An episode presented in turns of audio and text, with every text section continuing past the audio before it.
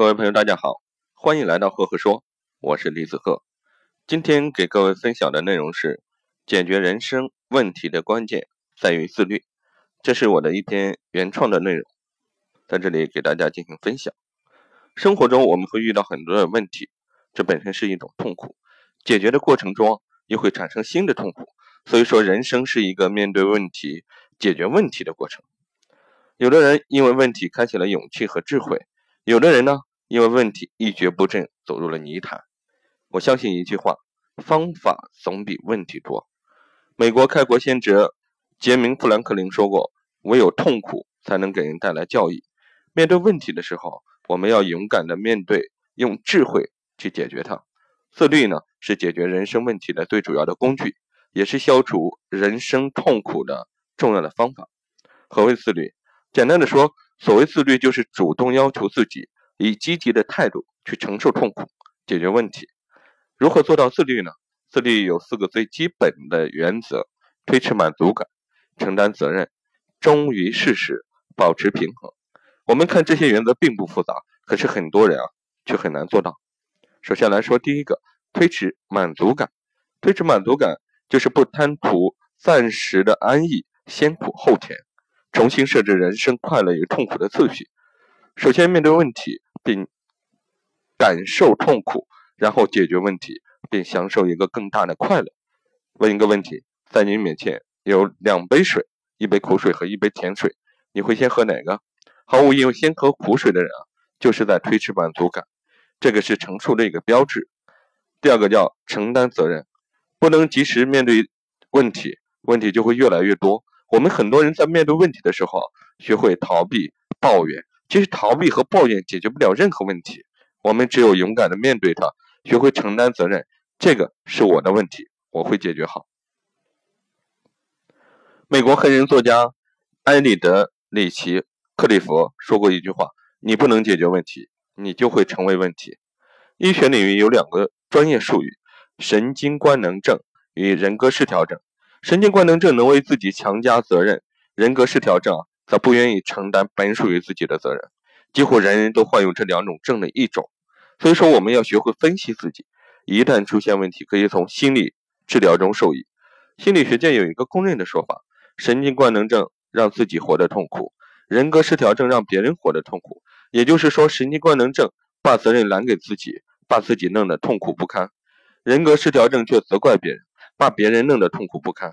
首当其冲的就是他们的子女。心理学界有一个公认的说法：神经官能症让自己活得痛苦，人格失调症却让别人的活活得痛苦。也就是说，神经官能症把责任揽给自己，把自己弄得疲惫不堪；人格失调症却责怪别人，把别人弄得痛苦不堪。首当其冲就是他们的子女。大家听到我在这里给大家不断的重复讲了两遍，就是强调人格官能症和神经官能症的区别性。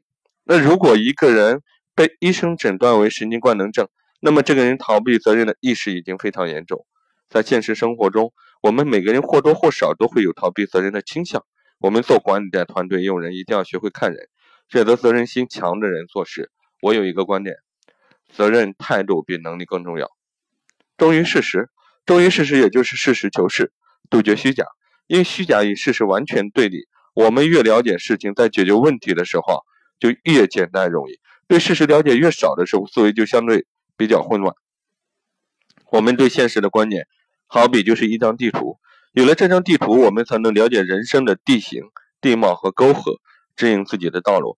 如果地图无误，我们就知道自己在什么地方；反之，地图失真，我们就会错误百出，迷失方向。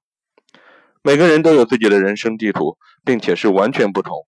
我们要学会绘制自己的人生地图。绘制地图不是一件容易的事情，那在绘制的过程中，也要不断的修订。所以说，我们必须保持一颗好的心态，保持初心，持续学习。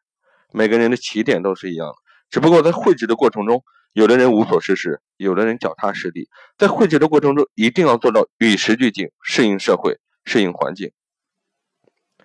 逃避现实痛苦是人类的天性，那只有通过自律，我们才能逐渐克服现实的痛苦。及时修订自己的地图，不断成长。我们必须忠于事实，尽管会带来痛苦，让自己很难受。但是如果你想得到心灵的成长，心智走向成熟，就要竭尽全力忠于事实。完全忠于事实意味着什么？首先需要用一生的时间不断的自我反省，只有懂得自我反省的人，才能持续成长。《弟子规》讲：“见人恶即能省，有则改，无加警。”也就是说，看到别人不好的地方，我们想想自己身上有没有同样的问题，有的话我们就要去改正；没有的话呢，要提醒自己不要犯同样的错误。我们每个人都擅长发现别人的错误，却活在自己的自恋中，很少去反思。那我有一个观点啊，有一个习惯，每天睡觉之前都会在自我反思、自我总结、自我反省。正是这种习惯，让我可以保持不断的进步。忠于事实，意味着我们就要敢于接受外界的质疑和挑战。这个也是唯一能确定我们地图是否与事实符合的方法。如果不这样做，我们就等于把自己关进了诗人西尔维亚·普拉斯笔下叫单间牢房。反复呼吸自己释放的恶臭空气，越来越沉迷于自己的幻想。第四点叫保持平衡，保持平衡意味着就要确立富有弹性的约束机制。举个例子，当我们心理或者生理受到侵犯的时候，某人某件事让我们伤心的时候，我们就会生气。生气是一个必不可少的反击方式。从来不生气的人，注定终生遭受欺凌和压制。必要的生气啊！可以让我们更好的生存，但是我们要学会控制我们的情绪，学会恰当的表达自己的情绪，要注意时机和场合。我们不但要有生气的能力，还要有克制脾气的能力。就像喝酒一样，一定要有度。保持平衡的最高原则叫做什么？放弃，也就是说，妥协换和谐。有的时候放弃会带来痛苦，不放弃呢，会更加痛苦。所以说，我们要学会选择。做企业。必须放弃旧的观念和习惯，才能度过危机，顺利的进行到下一段。但是放弃旧的东西是一件很难的事情。